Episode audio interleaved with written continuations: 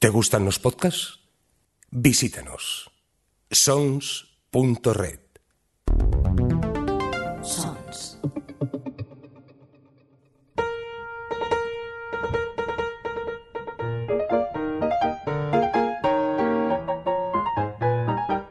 Librorum.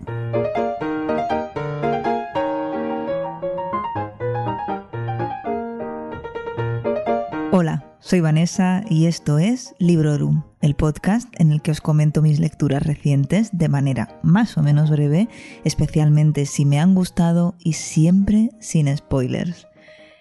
Desde que publicamos Nosotras, Historias de Mujeres y algo más, escrita por Rosa Montero, no traía a Librorum ninguna reseña de no ficción.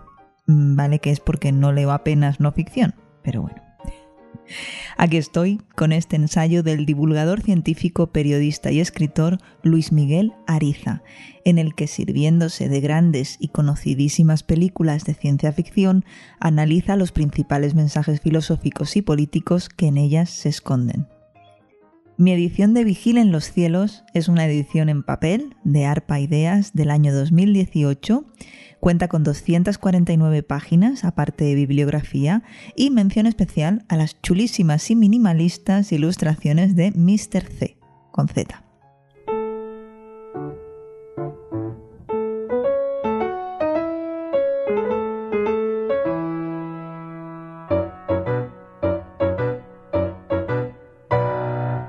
No recuerdo cuándo, ni dónde, ni por qué compré este libro. De lo que estoy segura es de que lo compré yo, que no me lo regalaron y que probablemente fue simplemente su cubierta o su título o ambas cosas lo que llamaron mi atención. Otra cosa de la que estoy segurísima es de que este libro lleva en mi casa más de un año y es uno de esos libros que vas viendo en la estantería que dices, seguro que me va a gustar, pero que por H o por B pues nunca lo pillas.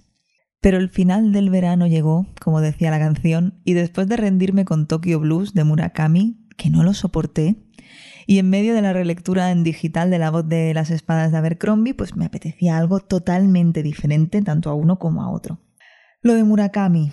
La verdad es que merecería un episodio aparte, pero no lo saco, no lo voy a sacar, simplemente porque no aguanté más de 108 páginas. Y aunque tengo mucho que decir al respecto, pues no me parece correcto hacer ninguna reseña sin haber terminado de leer el libro.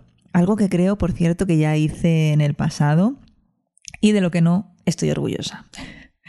Bueno, además, ¿qué queréis que os diga? El libro me lo prestó mi amigo Héctor, es uno de sus libros favoritos y no quiero despotricar aquí y echar bilis porque me parece una falta de respeto hacia sus gustos y, y no me apetece.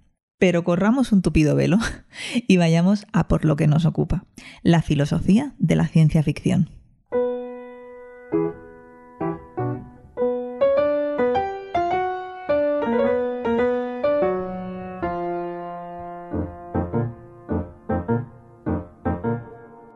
En Vigila en los cielos, Luis Miguel Ariza coge veintipico películas, grandes títulos de todos los tiempos, de esas que prácticamente ha visto todo el mundo, y profundiza en lo que nos cuentan, cómo nos lo cuentan, en qué contexto, quién hay detrás de la historia, quién la interpreta. Y lo mejor de todo es que lo hace de una manera muy accesible y muy amena. Tiene un estilo periodístico bastante cercano, te saca alguna sonrisa de vez en cuando y mientras te está invitando a revivir algunas de las experiencias cinematográficas más importantes de tu vida.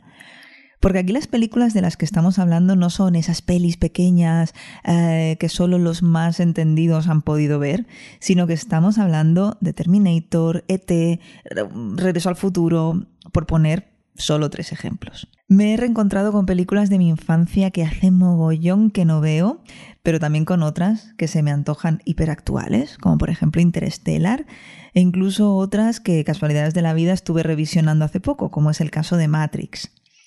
Lo más divertido es que me ha ayudado a sacarme alguna que otra espinita con pelis de esas que no te quedan del todo claras que estás un poco perdida en según qué aspectos y que él con cuatro pinceladas a modo de resumen al inicio del capítulo te lo soluciona. Te abre los ojos y vamos que me han entrado ganas de volver a ver alguna que otra, una en concreto, ahora que ya he entendido más de lo que me quería explicar. Y sin sentirme una idiota, vamos, que no os voy a decir cuál es, porque no tengo ganas de escucharos.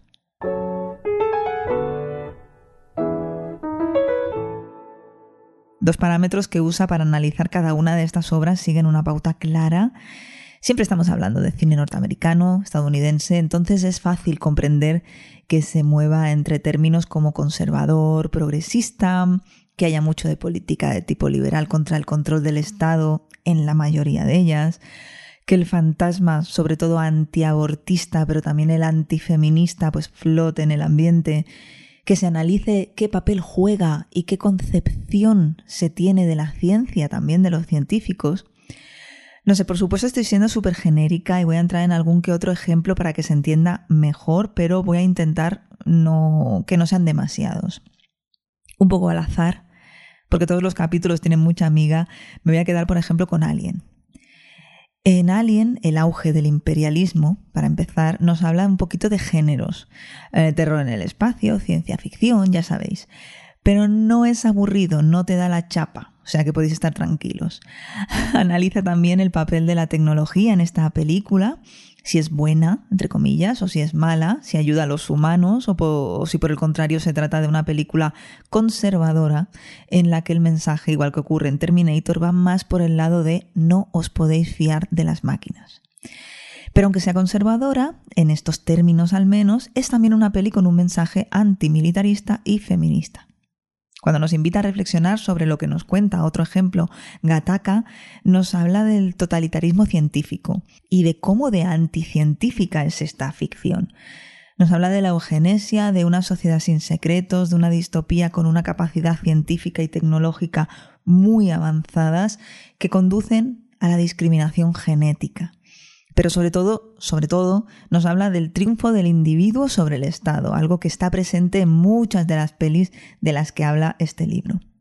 Vale, vamos ahora con Independence Day.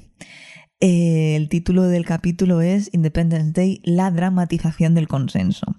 Ya sabéis, la película famosísima que hemos visto todos de Will Smith, algunos incluso si tenéis cierta edad como yo, recordaréis la campaña publicitaria que oye, menos mal que por aquel entonces yo vivía con mi abuelo, que era una persona con culturía general, que siempre ha sido eh, muy amante del cine y que aprovechó para explicarnos lo de Orson Welles.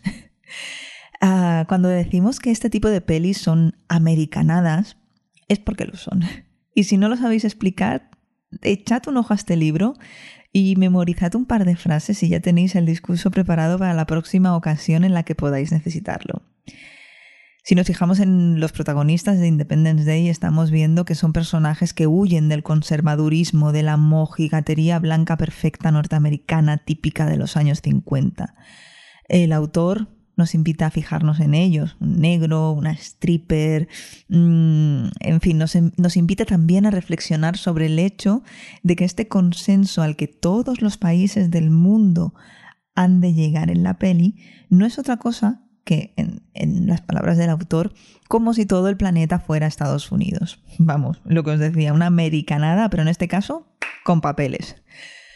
Además, muchas de estas películas que analiza la relaciona con otras más antiguas, unas pelis más de la ciencia ficción clásica de los 50, los 60. En el caso de Independence Day, por ejemplo, nos habla de Ultimátum a la Tierra de 1951. Es decir, que no contento solo con que nos entren unas ganas locas de revisionar material por un tubo, también te pone la miel en los labios con pelis viejunas de las que no guardas recuerdo o que quizá por edad o por lo que sea ni siquiera llegaste a ver.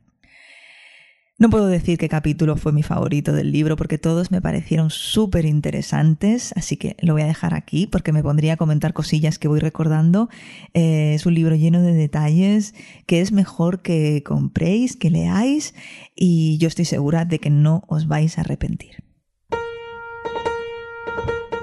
No dejéis de visitar sons.red, donde encontraréis un montón de contenido extra y de podcasts diferentes que seguro os interesarán.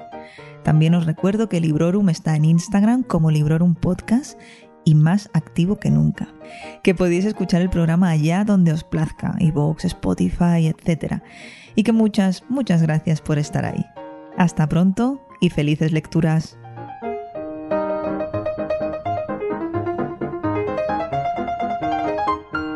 Acabas de escuchar Librorum, un podcast alojado en Sons, red de podcasts. Encuentra mucha más información de este episodio en nuestra página web, sons.red barra Librorum. y descubre muchos más podcasts en sons.red.